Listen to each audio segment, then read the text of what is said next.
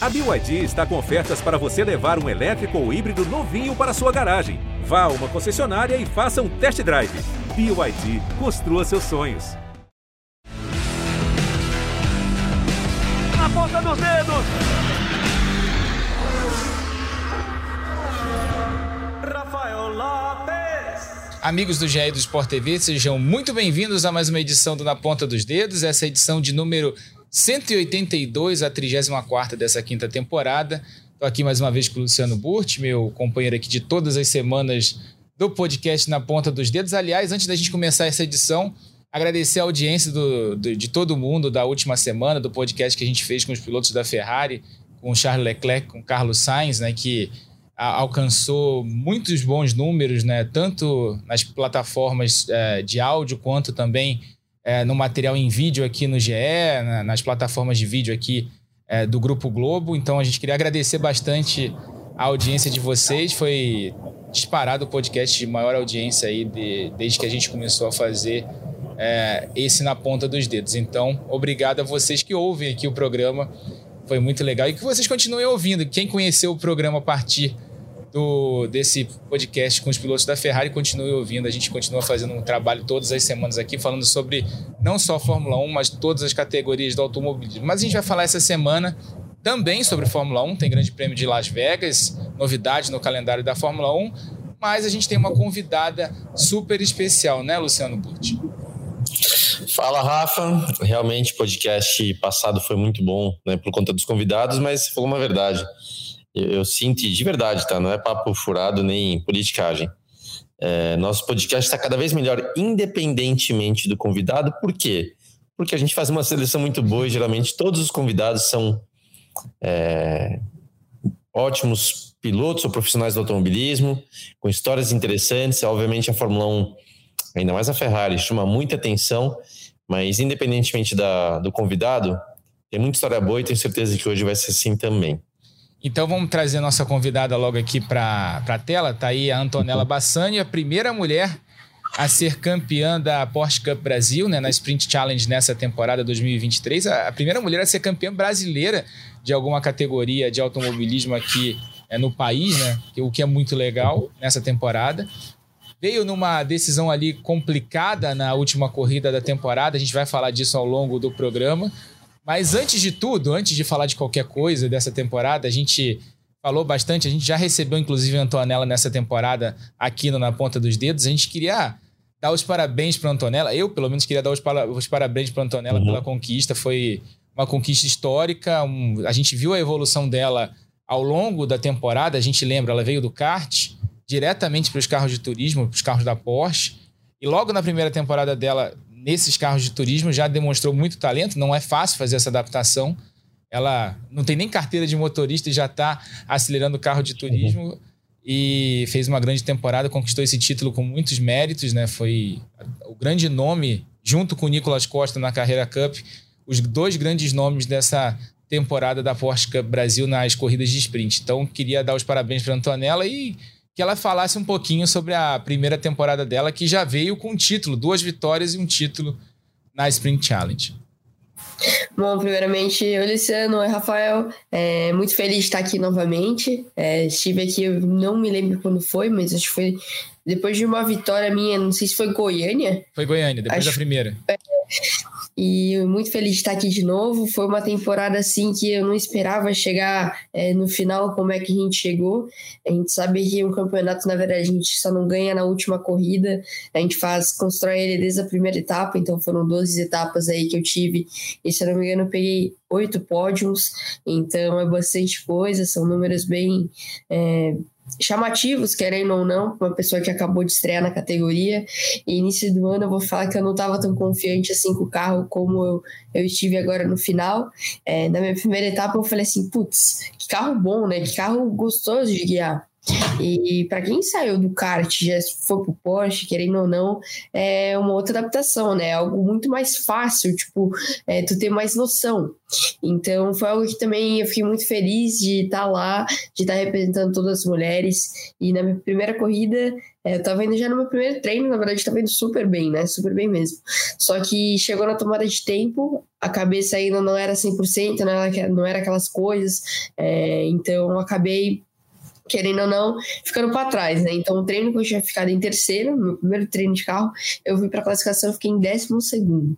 Então, eu não conseguia nem tirar o pé do, da embreagem, assim, de saída do box, então eu tava deixando o carro apagar. Então, foi algo que eu evolui também conforme foi passando a temporada, sabe? E na minha segunda corrida, no Velocitar, eu fiz a pole, e aí eu fui vendo que eu tinha me adaptado ao carro, depois do Velocitar eu consegui minha primeira vitória em Goiânia, é, aí a gente voltou para Interlagos, consegui de novo obter resultados super positivos para o campeonato. E eu sabia que a decisão do campeonato para mim não ia ser mais em Interlagos, mas sim em Termas do Rio Hondo. Eu cheguei atrás do Tomazoni estava com muita diferença de pontos. Se não me engano, estava quase 30 pontos de diferença.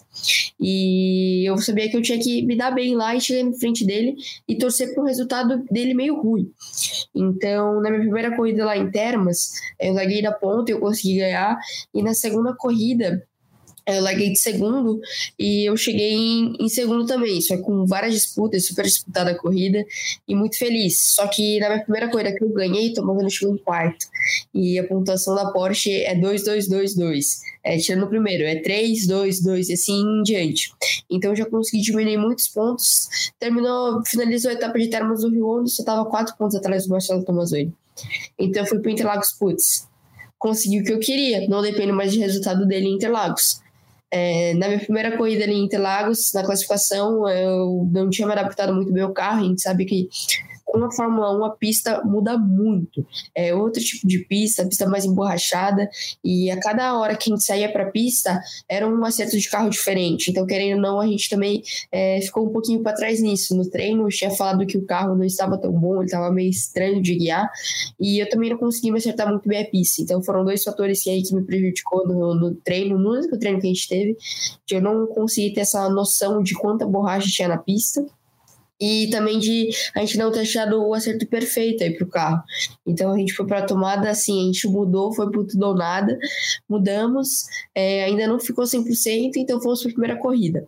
Na primeira corrida, todo mundo saiu com asa 1, é, querendo não faz com que eles percam um pouco de curva e tenham bastante reta, né? É, que eles acharam que ia ter mais grip a pista. Eu saí de asa 2, eu era a única pessoa do grid tá, que estava de asa 2. Então o que acontecia? Eu chegava neles no miolo, tipo, tirava 4, 5 dessas, e na reta eu tomava também. Então aí me prejudicou um pouco, finalizei a primeira corrida ali é, Interlagos em terceiro. E, cara, foi muito massa, porque eu desci do carro e a galera começou a gritar meu nome na frente ali do pódio. E eu falei, putz, nunca imaginava viver tudo aquilo, né? E para mim, eu tava com a cabeça muito tranquila ali em Interlagos. Pra mim, eu não tava correndo com a Fórmula 1. Tinha as pessoas lá e eu só vi as pessoas quando eu terminei a corrida. E fiquei muito feliz. Fui para a segunda corrida, é, com a cabeça alta ainda, aí tinha aumentado os pontos, porque Tomazoni tinha chegado na minha frente, e eu fui ainda muito confiante, né? Eu dependia de um resultado dele agora, mas era aquele resultado, tipo, é, muito é, difícil de obter, e também teria a possibilidade do DQ. Só que o DQ foi a última coisa que a gente esperava, né? É muito difícil uma pessoa tomar DQ ou abandonar a prova. Ainda mais ele na Porsche, que é muito difícil o carro quebrar. Então eu fui para largada, eu larguei melhor que ele. E, infelizmente a gente acabou se tocando, toque de corrida, a gente sabe que briga por campeonato sempre é muito acirrada. E eu coloquei do lado dele, infelizmente ele foi a reação dele, então não tinha muito nem o que fazer, então acabou quebrando aí a minha caixa de direção, furou meu pneu e eu não, tinha, não tive como terminar a prova. E quando a gente sabe que numa corrida assim, quando o seu oponente tem que abandonar a prova, é motivo de um daqui. É, ele também teve que abandonar, que não acho que quebrou o semi-eixo dele. E os comissários tinham dado 20 segundos durante a prova para ele. E eu não fiquei contente com os 20 segundos, falei que não era justo os 20 segundos. E eu fui lá e abri. É, para pedir a desclassificação dele. E nesse que eu pedi a desclassificação dele, eles reviram é, os 20 segundos que tinham dado na prova e ele acabou tomando a desclassificação. E eu não sabia do resultado, eu soube apenas do resultado três ou dois minutos antes de subir no pódio no campeonato. Então eu também tomei um susto, né? Porque eu não esperava. Com o vice, eu já estava muito feliz, cara, pela temporada que a gente fez. Mas é aquilo que eu falei, é um campeonato a gente não a gente não monta só numa corrida, né? A gente construiu em 12 corridas aí. Então, a, a, Antonella falou sobre o público do GP, né? Que a, a, Porsche Cup tradicionalmente faz uma das corridas preliminares da, da Fórmula 1 no fim de semana, duas, né? No caso da Sprint Challenge, duas da Carreira Cup. E nesse ano também teve a Fórmula 4 como categoria suporte. Nesse ano, 267 mil pessoas ao longo dos três dias. A Porsche normalmente coloca de 30 a 40 mil pessoas nas arquibancadas nas corridas dela. Então, realmente faz uma diferença para o piloto que, que vai correr lá na Porsche Cup, né, Luciano? Sem dúvida, Rafa, mas ela falou também uma coisa que eu passei por algo parecido. E isso é ótimo, tá? De não. de controlar o, seu lado emocional, de controlar a sua ansiedade. E muitas vezes, não olhando para a arquibancada, é o jeito certo, né? De ficar, nossa, quanta gente, não, estão me vendo, cara, desencana, entra no carro, fecha a viseira e pau na máquina. E olha, sim, quando acaba é gostoso de ver a torcida, de ver todo mundo, de. de, de meio que agradecer todo mundo que tá lá, de né, dar um carinho, de alguma atenção, mas é uma certa manha de não deixar que isso influencie, de influencie você antes de entrar no carro, porque isso mexe com, com qualquer um. Mas, Antonella, bom, primeiro, parabéns, parabéns mesmo, tá? De verdade. E eu, eu vou te falar o motivo do parabéns, né? Porque é muito fácil, você sabe disso, tá? Você, você é jovem, mas você já sente isso de muitas pessoas que te dão parabéns, que dizem que torce por você. Nada contra, hein? Sendo positivo, é sempre bem-vindo, tá? Nada contra, mas muitas vezes isso vem também pelo fato de quase uma obrigação por você ser muito jovem, né, não tem nem 18 anos, e por você ser mulher. Sempre tem um ladinho de uma certa obrigação de alguém dizer, nossa, eu torço por você. É normal, tá? De novo, não estou julgando como se isso fosse um erro. Tem uma certa educação também que faz parte. Mas, mas, o legal dessa história, quando eu falo que eu parabéns, e, e digo de verdade que eu torci por você, o Rafa também, tá? Eu, eu sei disso. É, eu lembro da sua primeira volta lá, ou das primeiras voltas suas Interlagos na corrida 1 da, desse ano, quando você passou, eu não vou lembrar obviamente quem, que você passou alguém por fora no, na curva do lago. Né? Você veio por fora, contornou por fora, passou. Falei, caramba, cara, essa menina, essa menina é esperta, essa menina é boa, mandou por fora, uma tipo, ultrapassagem bonita. Dali em diante, eu passei a prestar muito mais atenção em você como piloto. Menina, menino, 18, 17 anos, 27, 37, tanto faz. Eu passei a prestar atenção pela tua habilidade, pela tua manobra. Então, por isso que eu te dou os parabéns, tá? O seu resultado veio dentro da pista, não teve nenhuma questão de auxílio, ajuda, alguma facilidade, nada. Foi você, Antonella, dentro da pista, lidando com os outros marmanjos ali e no final conseguindo ganhar. É, eu sei que você já explicou, mas eu vou, eu vou querer perguntar. Não quero que você fique repetitiva, mas você vai ter que repetir de repente algumas coisinhas, porque eu acho que vale o destaque, sim, de entender como foi para você quando você recebeu o convite da Porsche, do Denner, etc. Quais foram as dificuldades que você tinha na cabeça e agora, passado um ano, né, passado o campeonato, na verdade, você consegue entender o que, que você tinha na cabeça como alguma coisa que podia até te atrapalhar, de uma certa insegurança, de alguma dificuldade que você vendo tudo o que aconteceu, você fala, nossa, aprendi, sabe? Aprendi certas coisas que eu achava que seriam mais difíceis e não foram. Ou não, ou não. Ou você basicamente viveu tudo aquilo que você imaginava como ia ser. Conta um pouquinho como é que foi esse seu anterior ao campeonato e como você acabando. Quais são as diferenças lá daquela Antonella do início para a Antonella que acaba agora o campeonato como campeã da temporada? Bom, acho que são duas pessoas completamente diferentes, né? Como eu falei na minha primeira corrida ali é, em Interlagos, eu falei que eu não conseguia nem arrancar o carro do box. E eu cheguei ali na última etapa em Interlagos com o público da Fórmula 1 e na minha cabeça só tinha eu dentro do carro e meus concorrentes na pista. Então, é, eu percebo que eu eu como piloto, eu como Antonella, eu como minha cabeça, ela melhorou, tipo assim, 101%. Eu acho que eu fui muito mais além do que eu poderia ter melhorado e eu fiquei muito feliz com toda a minha evolução. E eu não sei se eu cheguei a comentar nesse, nesse podcast aqui que eu tinha um problema com o freio. É, e eu consegui melhorar esse negócio do freio. Eu tinha muita segurança quando eu cheguei ali na Porsche com o freio também, porque quando eu fui fazer a seletiva lá fora, é, lá a gente não tem ABS, né, dos Fórmulas. Então, acabava que para quem, nunca tinha andado, eu acabava querendo não é, travando muito. E se, se, teve alguma coisa que eu sofri ali na Porsche, foi muito com o freio. Eu ficava assim, putz, eu vou travar, eu vou travar, eu vou travar, o que, que eu vou fazer? Então eu entrei com uma insegurança muito grande ali na Porsche por questão do freio. E foi passando as etapas, eu fui melhorando, fui me adaptando. É, a gente sabe que é algo que você demanda um pouco de tempo, né? Esse negócio do freio, porque que para quem saiu do kart foi pro, pro carro é muita diferença. E eu acho que foi a minha pior dificuldade assim que eu tive durante essa temporada foi isso. E com certeza na primeira etapa foi minha cabeça e ver que eu mudei assim, é, eu busquei melhorar, então tipo assim, simulador me ajudou muito é, com essa questão do freio e eu sempre estava trabalhando aqui fora muito mais do que é, qualquer, eu acho que outro piloto que estava ali comigo no meu campo de visão. Então foi algo que me deixava mais leve. Eu chegava na corrida e falava, putz, eu me preparei tanto para cá. É, Goiânia, então foi, foi Goiânia e Termas. Foram as duas etapas que, por ser uma pista que eu nunca tinha andado, eu cheguei e falei assim, cara, é aqui que eu vou ter que descascar a pista do simulador. Eu chegava quase virar a noite no simulador e eu tenho que ir para a escola também, então eu ia para a escola meio virada. Então foi um ano assim de sacrifícios e outra. A gente tem a nossa vida pessoal aqui, aqui por trás. Então muita gente não sabe, tipo, também o que acontece aqui atrás e vê mais a gente na pista e tal. Então, são muitos fatores que a gente vai e fala: caraca, foi um ano que eu mereci, querendo ou não, sabe?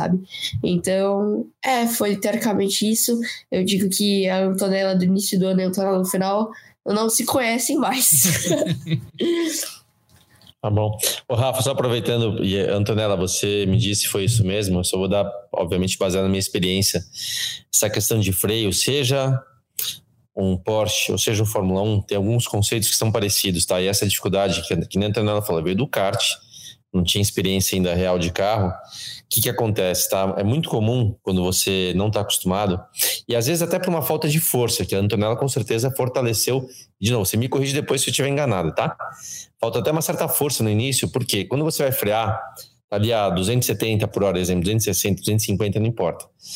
É, por mais que o carro da Porsche não tenha muita pressão aerodinâmica, existe uma pressão aerodinâmica no carro. Então, a primeira, a gente chama de patada, a primeira patada que você dá tem que ser com força, porque como você tem mais peso no carro, pressão aerodinâmica, é o momento que você pode mais ser agressivo com o freio para diminuir a velocidade. E depois talvez 30% da freada essa pancada, e aos poucos você devagarzinho e, e liberando a pressão no freio para que a roda não trave, porque o carro vai perdendo velocidade, vai perdendo pressão dinâmica, vai ficando mais leve, e aí é mais fácil de travar a roda. Quando você é inexperiente, e às vezes até falta realmente força, tá?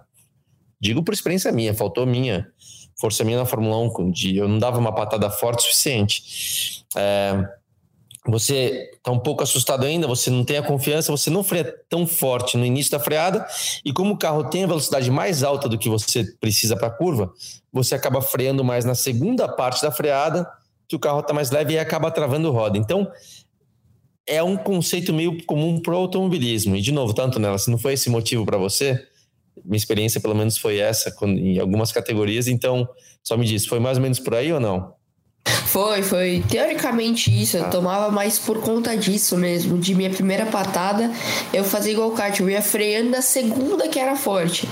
É, eu até, ficando uns dois meses fora do carro, eu dei umas quatro voltas ainda freando meio errado. Eu cheguei no box, a Jana, que era minha engenheira, né? Que teoricamente era minha coach, e a Bia também tava lá junto comigo.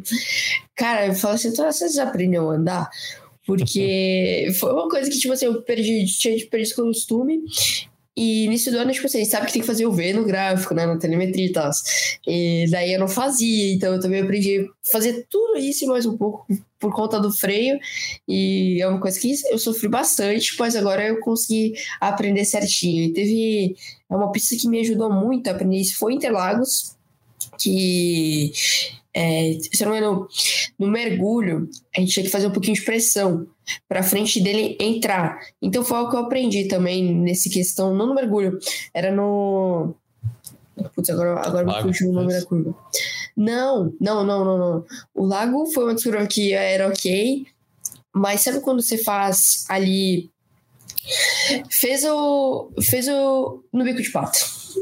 Tá, bico de pato. No bico de pato. Bom, Foi ali, eu okay. acho que a curva que eu aprendi tudo com o freio. Querendo ou não, mesmo que a galera fale, é, no bico de. É, no bico de pato. Foi a curva ali que eu tomava muito por conta do freio e eu comecei a, a me tocar mais. Legal. Legal. Então deixa, deixa a gente aproveitar aqui, Antonella, para a gente falar da, da, exatamente da tua última corrida. Você entrou na, na, no teu comentário inicial, na tua resposta inicial, você falou um pouquinho da tua, da tua última corrida do incidente da última corrida.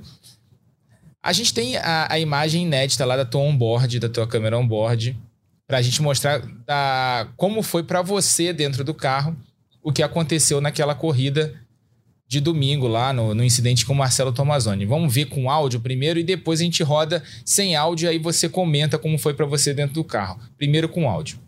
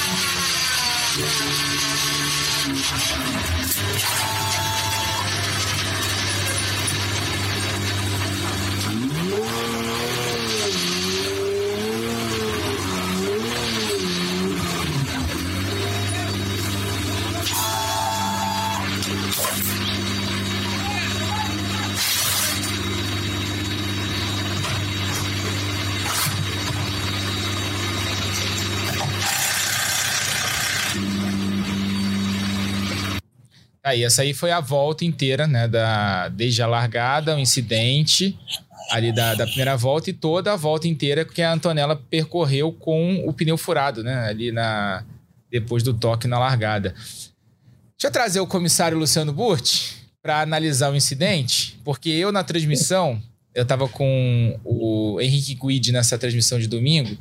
Eu, na hora do incidente, eu já fui bem duro na, eu, eu lembro o comentário que eu fiz.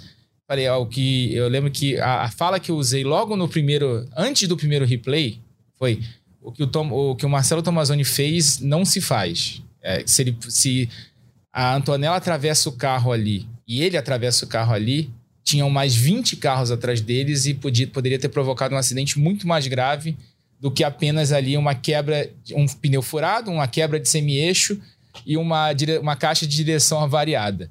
É, É, e depois eu concordei, inclusive, com a desclassificação. Achei que a decisão veio tardiamente, achei que foi muito tarde, poderia ter sido aplicada antes, mas ah, concordei com a decisão de desclassificação. Comissário Luciano Burti, que não foi comissário da Porsche, é bom que se explique, né? Ele foi comissário só da Fórmula 1, já foi muito trabalho para ele no Grande Prêmio do, de São Paulo, não do Brasil. Eu sempre confundo. O que, que, você, que, uhum. que você daria aí de punição, seu, seu comissário? Vamos lá, Rafa. É, a gente tem, tem, sempre que ver. Muitas vezes você nunca pode querer imaginar qual é a intenção do piloto. Às vezes o cara comete algumas uh, manobras, algumas escolhas ali que você não quer, não vou julgar a atitude do cara, a escolha que ele fez. A gente julga o resultado e ali claramente não vi a imagem por fora, mas essa on-board, claramente, claramente a decisão foi acertada de desclassificação, assim, não tem dúvida, né? Que por um motivo ou por outro, a, decisão, a manobra que foi feita é uma manobra antidesportiva. Então, resultado mais do que justo. Tomara não tivesse acontecido, verdade seja dita, né? Ninguém quer desclassificar ninguém, ninguém quer punir ninguém, ninguém quer ver né, o piloto cometendo erro. Já cometi também, né? Não falo isso em tom de, nossa, coisa feia, já cometi erros também, então é uma pena, mas foi assim que aconteceu, então a punição foi justa e o resultado foi acertado. Antonella, que, como é que foi para você dentro do carro? A gente tem até a imagem, a gente vai rodar a imagem de novo sem áudio, né, para você poder comentar em cima dela. É, como é que foi para você ali, desde o momento da largada até aquele momento que você chega ali no box, né, visivelmente emocionada é, naquele, naquele, depois daquele incidente? Bom, na verdade, aí a minha reação foi muito boa, né? Minha largada foi, foi muito boa, assim, sabe? E eu tive um tempo de reação melhor. E quando eu coloquei do lado, eu não esperava que ele ia me espremer assim no muro. E então foram, não foi uma, duas pauladas, foram mais. A gente contou por câmera de trás, né? Por câmera de fora foram cinco. E aí já não tive o que fazer, eu ainda tentei é, recuperar, que não tinha nem sentido o pneu furado ainda. E aí que eu senti. Foi quando eu toquei o Mariotti, infelizmente eu dei uma tocadinha nele. E ali esquece, né? Já era, foi para fora e aí ali eu fiquei. E na minha visão ali foi um incidente que poderia dar. saiu barato pelo que poderia acontecer. Se eu chego a tirar o pé, porque ali, se você voltar um pouco, você pode ver que eu tô com o pé cravado. É muito difícil é, eu tirar o pé ali. E se eu tiro o pé e ele continua batendo, ele pode muito bem é, rodar na minha frente e eu dar em cheio nele. E isso gerar que eu bato em T nele, né? Teoricamente em T. E eu bato bem na porta dele. E outras, tem os pilotos atrás da gente. Então tem essa, esse outro motivo ainda que se eu e ele a gente se bate ali, os outros pilotos atrás é muito difícil alguém é, ver, sabe? Então, tem aquele cara que vai conseguir desviar e tem aquele que não vai conseguir desviar. Então, era um, um outro porém ali na reta, a gente tava 160 por hora e poderia ser um estrago muito maior. E se eu rodo, como se falou, se eu rodo, o Tomazoni roda ali na reta, o estrago é muito grande. Então, saiu ainda barato aí essa batidinha. Mas na minha visão ali, não tinha muito nem o que fazer. Eu, quando cheguei ali no box, eu, na verdade, quando fiz a volta já tava meio que chorando, não era de raiva, não era nem de tristeza nem nada, tava com muita raiva, que uma, uma batidinha tão besta, sabe? É, para quem sabe, tipo assim, quem entende o campeonato dele, teoricamente ele poderia ter ganho só me seguindo. E, e eu tava chorando aí na largada, infelizmente aí quando não tinha mais o que eu fazer, eu só aceitei. E fui para os comissários e não era do jeito que eles terminaram, mas enfim, né? Eu parecia um liquidificador dentro carro. É, foi uma, foi uma manobra bem arriscada, né? Como você, você bem falou, essa é a câmera de frente, né? Mostrando a tua reação e agora é o momento, né? Você tá chegando na curva do sol, você tocou no Mariotti, né? Você já tá sem controle do carro e você percebe que o pneu tá, tá furado, né? Nesse ponto aí, e aí você tá falando pelo rádio, né? Dá pra ver. É, eu tô falando que é, eu tava bem brava, tava falando com a Bia. E trocando uma ideia. Eu tava chorando de, de brava mesmo, mas eu não esperava que, tipo assim, a gente trocou o pneu e eu falei, putz, vai que, né? É, não tinha mais muito o que fazer, era isso. Eu não cheguei a ver também onboard do Tomazoni de dentro, eu só tive a minha imagem e as imagens de fora, e eu não cheguei a ver onboard dele, acho que só os comissários conseguiram ver isso. Eu queria muito ter acesso a essa câmera aí. É, mas a gente. Claro que isso foi a, a, né, Luciano? A gente acaba comentando isso porque foi a grande notícia, né? O grande incidente do, da última corrida do ano, mas acho que o que fica foi o grande desempenho da temporada da, da Antonella. A Antonella fez um grande ano, duas vitórias dominantes, né? A vitória lá de, de Goiânia de ponta a ponta. A gente lembra, a gente estava junto na transmissão, nas duas transmissões, inclusive, das duas vitórias da Antonella. Em Goiânia, ela fazendo volta mais rápida atrás de volta mais rápida, aumentando o ritmo e abrindo vantagem. Ganhou com uma vantagem muito grande. E em termos de Rio Rondo, aproveitando aquela. Né, uma disputa com o Taurizano, que pintou no meio do ano ali como um player ali da temporada, vindo da Spring Trophy, que é a categoria nova categoria de entrada da Porsche Cup, pintou ali muito bem dentro da, da, da Sprint Challenge. E ele cometeu um erro, né? Acabou ficando fora da prova, mas a, a, a Antonella já tinha repassado ele, já tinha dado o troco da ultrapassagem e ganhou também com uma certa tranquilidade. Fez uma outra grande corrida depois de pole position. Foi, acho que o que fica dessa temporada da Antonella foi esse grande desempenho que ela teve ao longo de toda a temporada e esse crescimento que ela teve desde o início do ano, né, Luciano? Rafa, até também, né? Eu, eu me sinto até na obrigação de dividir experiência, porque é muito fácil a gente dividir aquilo que a gente fez bem, tem mérito, teve sucesso, mas assumir também os fracassos não é muito bom, né? E, mas é importante, tá, Antonella? Eu vou falar um pouquinho no sentido. O Rafa, quando estava lá em Interlagos, que teve essa corrida, o Rafa comentou comigo de, do incidente na largada. Eu, justamente pelo esse motivo que eu vou narrar agora, não fui atrás de ver quem foi, quem deixou de ser, o que tinha acontecido. Estava muito mais interessado né, de ver o resultado do, do, campeonato final e deu no que deu. Né? É, o ponto que eu vou guardar desse ano é a Antonella vencendo dentro da pista e eu, eu, eu divido o seguinte: está vindo aí várias, para quem está assistindo, está né, vendo várias imagens aí de recuperações de imagem de corridas, inclusive corridas que a Antonella venceu. Então é isso que vale, tá? O, o, o que, eu, o que eu dou de conselho é incidentes de pista, eles sempre vão acontecer, né? Uns mais leves, outros mais pesados. E o que eu aprendi durante a carreira é da gente não dar é, muita atenção no sentido de não se preocupar muito com isso, de não falar muito a respeito disso hoje em dia. Nem estou falando da Antonella aqui de nada, tá? Não vi absolutamente nada, mas é muito comum você ver em, em categorias na própria estoque, na Porsche, em outras categorias também, é, acontece alguma coisa, aí vem alguém, vai na mídia social, vai no Instagram, põe foto, põe vídeo, escreve um texto gigante. Cara, eu não acho que é por aí, tá? É, de novo, entra nela. Não sei de absolutamente nada se aconteceu alguma coisa nesse sentido no seu caso ou não. Não estou falando sobre você especificamente. Estou falando que é só uma coisa que as pessoas acabam querendo julgar os outros também. Que o cara cometeu erro, tá claro. Né? O que, que levou ele a cometer o erro, só ele sabe.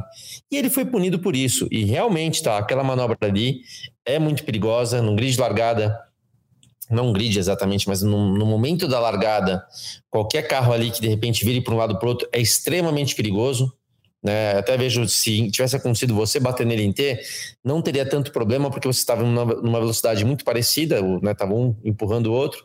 Mas realmente, se esse carro desacelera de lado e vem alguém atrás em alta velocidade, é extremamente perigoso. É óbvio que quem comete uma, um erro desse na hora não está pensando nisso.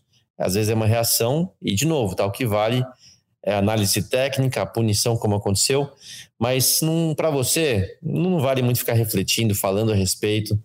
É, de verdade, se você tivesse essas imagens, nem precisa ver imagem nenhuma. A lembrança que tem que ter, o que vale, né? deixa isso para o comissário de prova, que eles têm que resolver essa parada. A sua parte é de comemorar o, o, campeonato que você ganhou, de ver né, o que você aprendeu durante o ano, não só né, com seus acertos, mas muito também com seus erros, que obviamente aconteceram, e também com os erros dos outros, né? Porque amanhã pode ser uma situação oposta, você indo para uma última etapa, é, na liderança do campeonato, alguém ali a pouquíssimos pontos atrás de você, largando atrás de você, e você lembra algumas coisas que você aprendeu nesse seu primeiro ano, e daqui a pouco serão outros anos, que a gente aprende não só com nossos erros, mas também com os erros dos outros. E às vezes ficar julgando, ficar falando, ficar criticando, ficar né, fazendo barulho, não é a melhor maneira. A gente tem que ser sereno, né, botar na cabeça as coisas que servem como experiência para gente e seguir para frente, porque competição é um ambiente difícil, as pessoas infelizmente às vezes confundem o lado de carro do, de fora do carro com o lado de dentro do carro. É, e de novo, não estou nem julgando esse incidente seu, tá? Mas às vezes, outra também, você, o fato de você ser mulher acaba tendo um peso. Infelizmente, isso acontece. Quem fala que não acontece está mentindo. Talvez daqui a alguns anos, essas gerações que estão vindo não vão mais realmente ter algumas questões entre diferença entre homem, mulher, etc. e tal. E acho que isso vai ter sempre um peso com, algum, com algumas pessoas. Vou ficar repetindo, não tem nada a ver com esse incidente de agora, mas tenho certeza que você já viveu algumas situações assim. Eu mesmo vi a Bia, eu competi com a Bia. A Bia falou pra gente no podcast, pô, tava na cara que tinha pilotos que não queriam ser ultrapassados por mim por eu ser menina. Então tem várias questões, mas, de novo, pouco importa, pouco importa. O que importa é você sentar lá, acelerar, mandar bem. E se alguém não se comportar na pista, deixa para os comissários, não se envolva nisso, porque não vale a pena. O que vale é o seu resultado como piloto, e isso você demonstrou muito bem nessa temporada 2023. É, aí a gente está vendo as imagens para quem está assistindo ao vídeo, né? E quem quem estiver ouvindo ao áudio, né? Procura lá o vídeo no, no GE, a gente vai estar tá disponibilizar também o vídeo do podcast. É, a, foi a premiação da Sprint Challenge, né? Com a Antonella recebendo o troféu pelo título dessa temporada.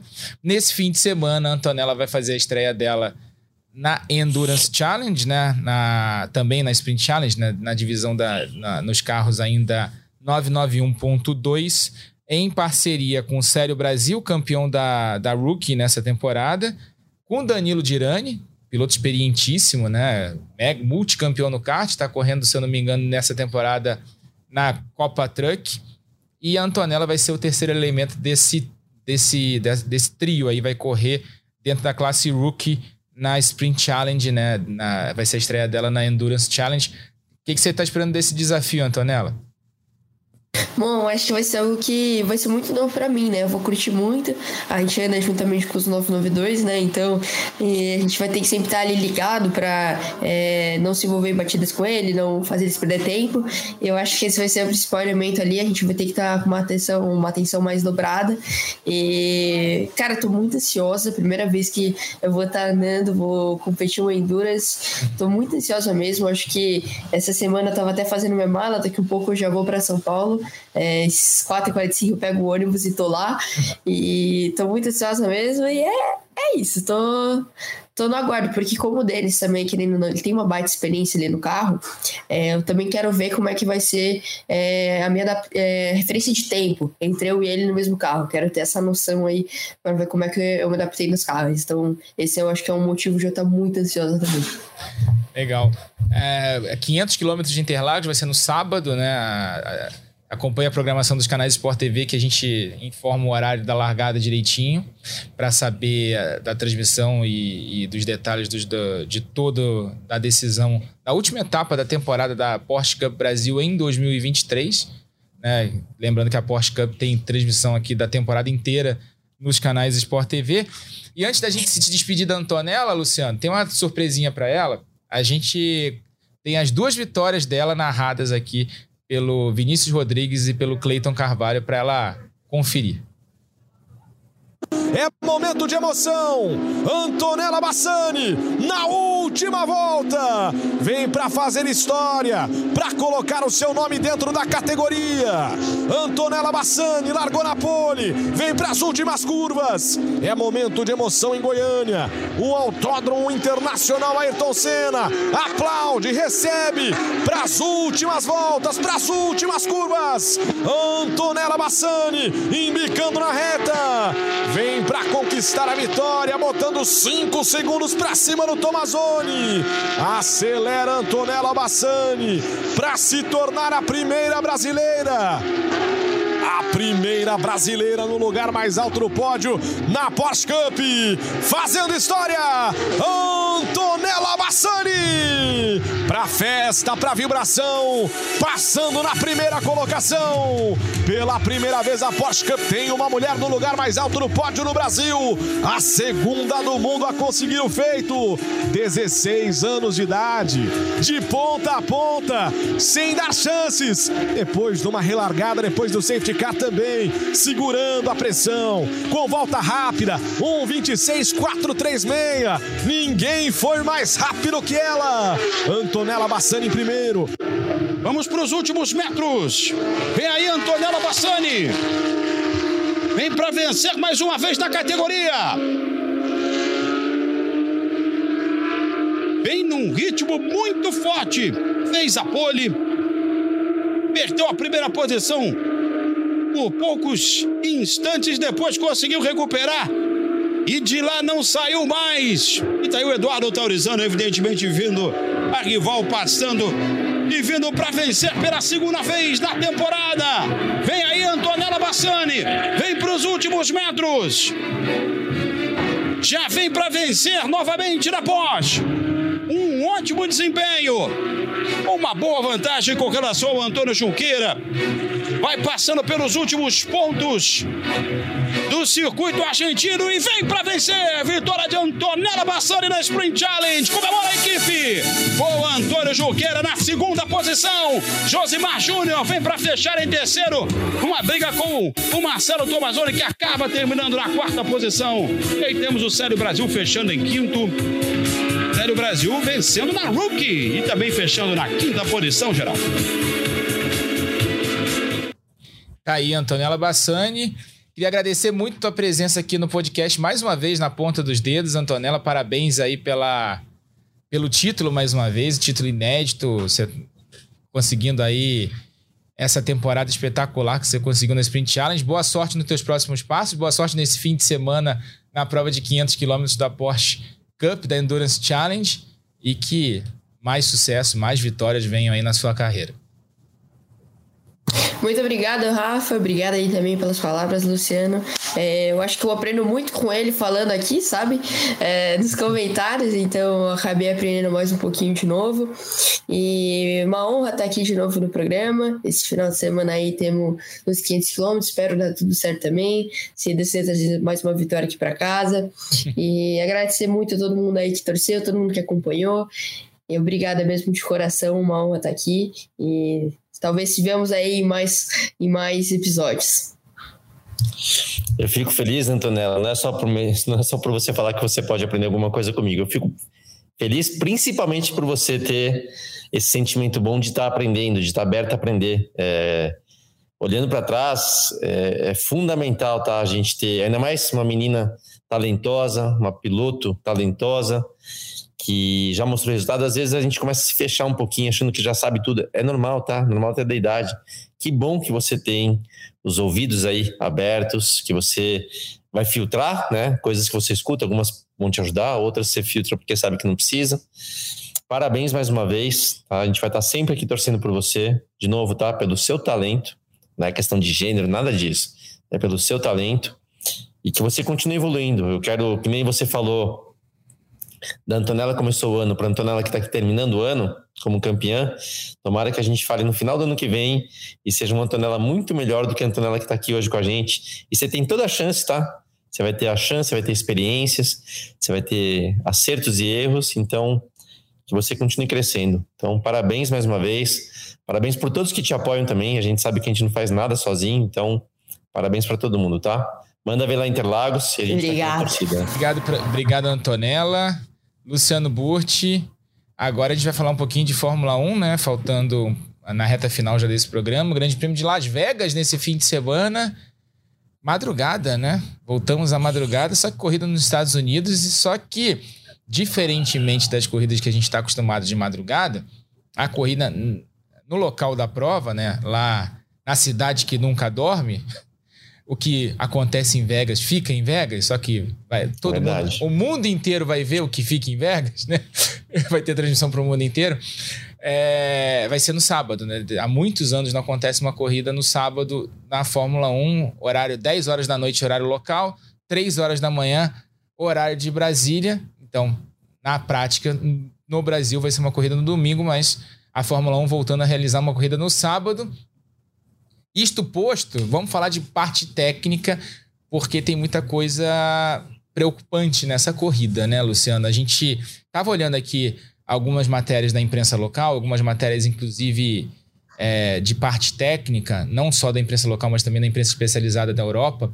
A boa uhum. parte do circuito das ruas de Las Vegas, a Strip, né, que é a, a rua principal, a avenida principal lá, onde tem os cassinos, né, onde tem a The Sphere, né, aquela, aquela nova casa de shows que tem lá, né, multiuso, né, que tem imagens projetadas, todo mundo já viu alguma imagem dela é. na, na, internet. É, é, boa parte desse circuito foi reasfaltado com um asfalto que não é de rua, mas também não é de competição, né? Um, meio termo ali, né? É, uma, é um pouco mais grosso, justamente para não ter aquele problema de descolar como houve em Miami no primeiro ano. Então eles tomaram algumas precauções para não haver problemas de é, aqueles micos, né, que a gente às vezes vê em primeiro ano em circuito de rua. Só que a gente tem um outro problema. A corrida, de, a corrida vai ser noturna, e a previsão para o horário da largada já foi pior. Era de 6 graus uh, há umas duas semanas, subiu para 8 e nesse momento é de 10 graus no horário da largada. Não faz tanta diferença assim se a gente pensar nos pneus da Fórmula 1. É, é uma pista bem gelada, 10 graus ambiente, né? Então, se a gente pegar a temperatura do asfalto, vai estar tá abaixo dos 10 graus, né? vai estar tá mais gelado do que 10 graus. E a gente sabe que, tem, que a temperatura de funcionamento dos pneus da Fórmula 1 é muito mais. É, é, é para ela funcionar da temperatura ideal, precisa de muito mais do que isso no asfalto para que, que a corrida aconteça da melhor forma possível.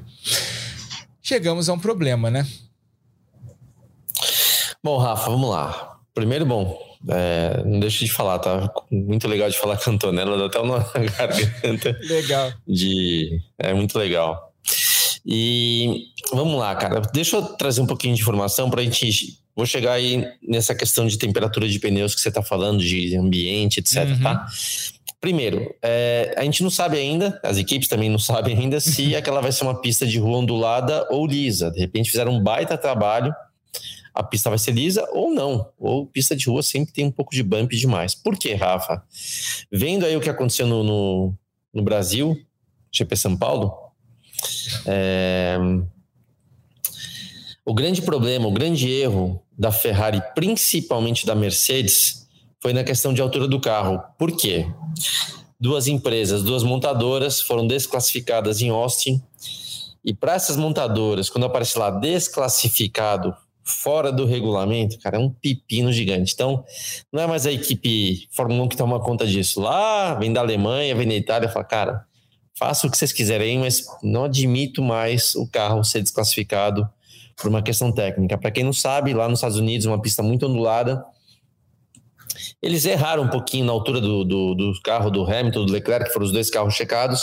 O carro estava um pouquinho baixo demais, batendo no asfalto, batendo nessa ondulação, desgastou o assoalho e tem um mínimo né, que tem que manter do assoalho estava abaixo desse mínimo, eles foram desclassificados, o Hamilton e o Leclerc. Então, com esse receio, como Interlagos tem também um pouco de ondulação, eles erraram na altura, Rafa. E como é aquela corrida sprint, uhum. basicamente tiveram um treino só. Na classificação do, da própria sexta-feira, o carro já estava em parque fechado. Então, o, tanto a Ferrari quanto a Mercedes estavam alta demais, não tiveram como corrigir. Para compensar a falta de aderência por ser um carro alto, a Mercedes falou colocou mais asa para ganhar aderência, que aí ficou pior ainda, porque perdia de reta e estava mal dessa pressão aerodinâmica do assoalho, que é o tal do, do, carro com efeito solo, que ninguém acertou muito ainda fora Red Bull. Red Bull e McLaren acertaram, vai. Então, esse foi o grande problema. Por isso que a gente, eu e você, a gente apostava na Mercedes aqui em Interlagos. Lembra que o Russell venceu ano passado e que nada, meu, foi a pior, acho que, corrida do ano para eles, né? Tá aí o motivo, tá? Então vamos ver se essa pista será ondulada, porque se for, eles vão ter dificuldade em relação a achar a altura certa para que o carro tenha boa performance, mas que não corra o risco de passar pela questão de desclassificação, porque a turma lá do board não está muito contente com isso. É, problema de. É a famosa. O problema de PR, né? De relações públicas. Aí vira gabinete de crise, empresa grande, é multinacional. Coisa que a Red Bull não tem. Exatamente. A Red Bull, não que seja uma empresa idônea e correta, mas, cara, vende energético, é outra parada. Exatamente. Para uma montadora que vende carro de rua, a palavra ali desclassificação tem um peso gigante para o consumidor ninguém vai deixar de tomar uma bebida energética por conta de uma desclassificação, mas de repente o carro pode ser associado a alguma coisa errada do carro, que nem é o caso, tá? Uhum. Mas você sabe como isso funciona, né? Porque a tábua de madeira tinha 2 milímetros a menos ou a mais ali, né? Ninguém vai deixar de tomar o, é, o energético dele. o, é, o 2 milímetros até acho que é o mínimo que tem que ter, né? Acho que são 2 milímetros. É, 2 milímetros além da, da, tolerância. Isso, exato. exato. Tava, Bom, só, só para trazer mais uma informação, até para é, completar o que você falou da questão dos horários dos treinos. É, uhum. Pela primeira vez, a gente normalmente vê corrida noturna da Fórmula 1 com treino no fim da tarde, né? É, Singapura é assim, é, Abu Dhabi é assim, Bahrein é assim. Las Vegas não vai ser assim, não. Primeiro treino, 8 e meia da noite. Segundo treino, meia-noite, uh, de quinta para sexta, né? Horário, horário local. Ah, na, se, na sexta-feira, 8 e meia da noite, o treino livre 3, a classificação meia-noite, horário local, e a corrida às 10 da noite. Quer dizer, em teoria, pega a pista na, já nas condições de temperatura da corrida. Então, todo mundo vai ter ali boas, boas condições, né? Bons, é, um bom tempo de treino para analisar a pista já em condições de, de prova. Sim, por isso que eu falo que aqui em Interlagos foi o grande problema por ter sprint. Então, um treino de 60 minutos, vai para a classificação, aquele carro é o carro que você vai ter até o final do domingo. Então, esse é um problema que em Las Vegas, como você bem explicou, não, não terá essa questão. Mas tem essa parada da altura, que né, atrapalhou essas duas equipes, Mercedes e Ferrari. E aí a questão dos pneus, Rafa, que é o que você trouxe, a grande dificuldade, eu, eu, sou da época que a gente tinha, né, principalmente quando eu estava na Ferrari, tudo bem que na época da Jaguar e Prost também, a gente tinha guerra de pneus, Michelin contra Bridgestone. Basicamente, basicamente não. Para cada etapa era um composto diferente. Às vezes podia ser que o composto de San Marino era igual ao composto de Interlagos, exemplo. Mas cada etapa a gente tinha um pneu diferente. Quando eu falo composto, não era só borracha, era a construção do pneu, o tipo de cura do pneu, o tipo de, o tal chamado range, né, a, a, escala de temperatura que esse pneu iria trabalhar, por justamente ter pistas mais quentes, pistas mais frias. Que eu saiba, eu não tenho, eu não fui atrás de informações da Pirelli, não, não fui atrás de Deus release da Pirelli, nem sei se eles dividiriam isso. Que eu saiba, os pneus desse ano são cinco tipos de pneus e basicamente são cinco tipos que eles têm para o ano todo, né, do mais macio ao mais duro. Mas a construção do pneu, o tipo de borracha e tal, não varia de pista para pista. Qual que é o grande problema? Não é um pneu preparado para andar em temperatura tão baixa. Se a Pirelli tivesse a liberdade, que nem aconteceu na minha época de Fórmula 1, de estar tá fazendo um pneu especial para cada corrida, obviamente eles teriam ali é, o foco né, e a atenção de preparar essa borracha para um nível de temperatura muito mais baixo do que eles enfrentaram durante todo o ano. Tem uma média do ano, Las Vegas vai ser muito abaixo disso. Então, esse será o grande problema para as equipes, porque o pneu vai ter muita dificuldade de gerar temperatura, o pneu vai ter muita dificuldade de ter aderência. De novo, está destacando, não é um problema do pneu Pirelli, é um problema desse regulamento de um ano que tem apenas um fabricante e aí, consequentemente, não tem como se adaptar ele para as melhores condições em todas as pistas. Então, Las Vegas vai ser um problema sim de falta de aderência, de falta de temperatura. Para você ver como é sensível, Rafa, um destaque sobre. É, você viu que no, no, no, sábado o Norris fez a pole em cima do Verstappen em Interlagos. Uhum. Se você somasse na sexta-feira, na classificação da sexta-feira no shootout, se você somasse as melhores. Shootouts não, desculpa, a classificação na sexta-feira, se você somasse os melhores trechos do Q1 e Q2, o carro mais rápido era o Norris, não era o Verstappen. Só no Q3, o Verstappen, na hora que veio aquela vendaval, a chuva que estava chegando, que o Verstappen conseguiu fazer a melhor volta. Sabe por quê? Lembra que ele saiu passando todo mundo na saída do box? Ao invés de esperar em filinha, ele me mandou por fora, pôs roda na grama tal. Aquilo foi o ponto decisivo, porque ele foi é, um dos pilotos que menos perdeu temperatura naquela saída de box, que um estava esperando o outro sair Lembra que teve até punições porque estavam bloqueando a saída. Quanto mais devagar você anda, ou quanto mais tempo você fica andando devagar, mais seu pneu perde temperatura. E às vezes a gente está falando de 1, 2, 3, 4, 5 graus de diferença. Que para aquela volta, o Verstappen conseguiu manter uma temperatura mais alta por ter feito uma feiura, vai, de passar de todo mundo por fora e, e fez a pole. Então, olha só como tu influencia, o quão influencia, de repente, dois, três graus a mais ali na borracha do pneu, por uma pista que não estava nem tão fria assim. O tempo fechou aqui em Interlagos, começou a vir, ia, ia chover e veio aquele vendaval que veio, mas a pista não estava gelada. Então imagina só o que vai ser isso em Las Vegas. E pela primeira vez no ano, Rafa, a gente pode ver, ainda aposto, como a gente sempre aposta aqui quem é o segundo, eu vou manter a aposta no primeiro como Verstappen. Mas é realmente uma pista as condições de temperatura podem mudar completamente esse jogo.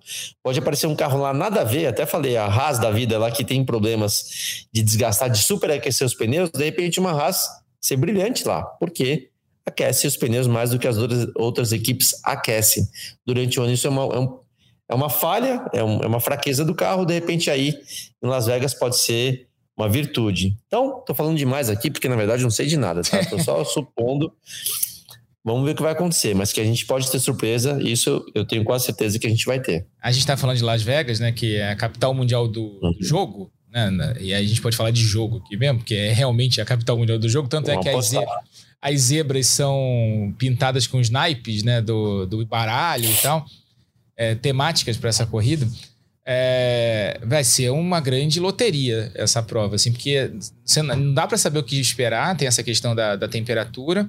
Tava olhando aqui, a Pirelli tá levando C3, C4 e C5, são os pneus mais macios da gama, é, até para é, tirar essa dúvida. Não há pneu especial, não tem borracha especial, são os mesmos pneus da temporada mesmo, C3, C4 e C5.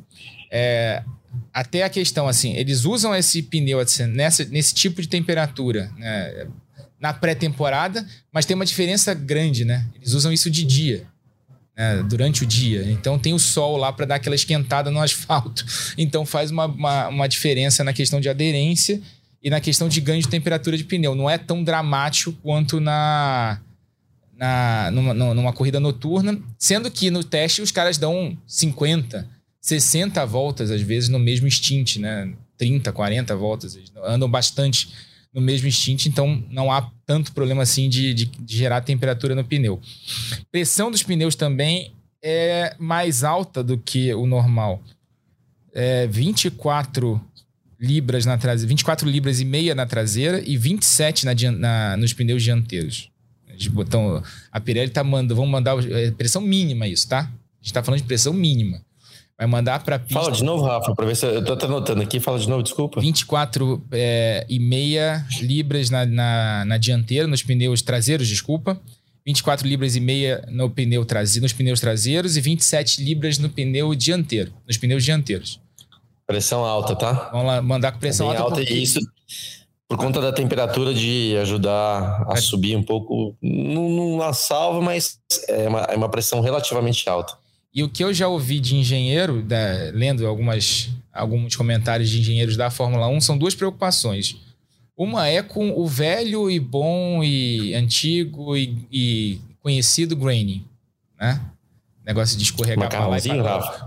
Eu não queria falar do macarrãozinho, mas já que você falou do macarrãozinho, o velho e bom conhecido macarrãozinho. Macarrãozinho do Luciano Burti. A gente, a gente pega o macarrãozinho Isso. e faz uma macarronada no domingo, que aproveita que é uma boa pedida. Então, a questão do graining, né? Que é justamente quando cria aquela borracha depositada, macarrãozinho, né? Por cima da área de contato uhum. do pneu com o asfalto, e aí prejudica a aderência, diminui ali a área de contato da, do, pneu com asfalto.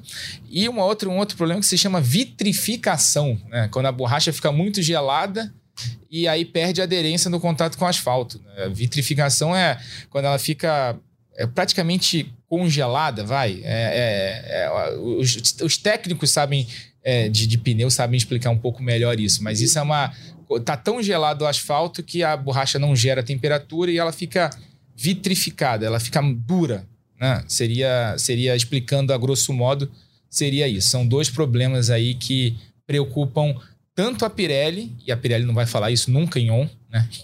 Isso em off sempre, mas uh, e também as equipes, os engenheiros das equipes. Então é, é como a gente estava falando, é uma questão de loteria. Pode dar ser mais uma corrida de domínio da Red Bull? Claro que pode.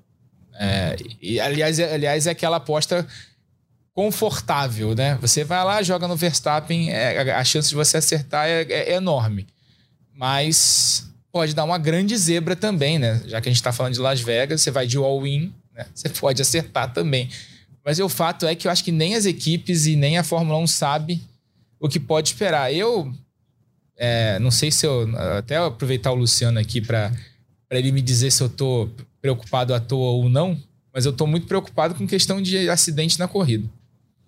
Porque é uma pista de alta velocidade, não tem curva de alta velocidade para gerar temperatura, é tudo curva de baixa velocidade, aquelas curvas de 90 graus clássicas de circuito de rua nos Estados Unidos. É, muita reta, que reta faz perder temperatura no, no pneu. É, largada é um momento que você tem a temperatura mais baixa no pneu. Eu não sei o que. Eu, não tô esperando coisa boa para essa coisa. Tô preocupado, assim, em questão de acidente, muro perto, reta longa. Sei lá. Tô com um bom pressentimento para isso, não. Cara, eu, eu, Espero que eu vi um pouco da pista.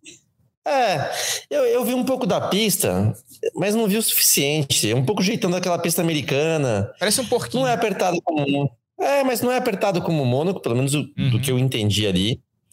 Não é uma pista super apertada, não, não é uma pista, acho que também perigosa, de curvas de alta. Pode ter retas ali longas, mas é, não vejo um problema grande, né? Agora, tem que ser na prática, Rafa. Tem que ver os carros andando. Não, não vou opinar muito, tomara que não tenha questão de acidente nenhum, mas pista de rua não é nada legal, né? Ter problema de segurança. Eu acho que não vai ser o caso. Vamos torcer para ser o final de semana limpo e para acontecer alguma coisa esquisita lá, esquisita no bom sentido, para que a gente veja alguma reviravolta ali do grid. Vamos ver, vamos ver. É, já, que, já que eles estão levando a Fórmula 1 para Las Vegas pelo show, que seja um show, né? Seja, tá no fim sem do dúvida, ano, tudo decidido. Ninguém... Tem tudo para isso. É fim do ano, tudo decidido, só tem a briga pelo vice-campeonato ali, briga pelo, por, por, posições do Mundial de Construtores, que seja um show ali para quem está assistindo e para dar uma acalmada também no público de Las Vegas, que não curtiu muitas obras lá para construir o circuito de rua. Tava todo mundo revoltado lá, porque fechou a strip, teve muito transtorno lá, mas esse é só para o primeiro ano, no segundo ano já vai estar tá tudo certinho.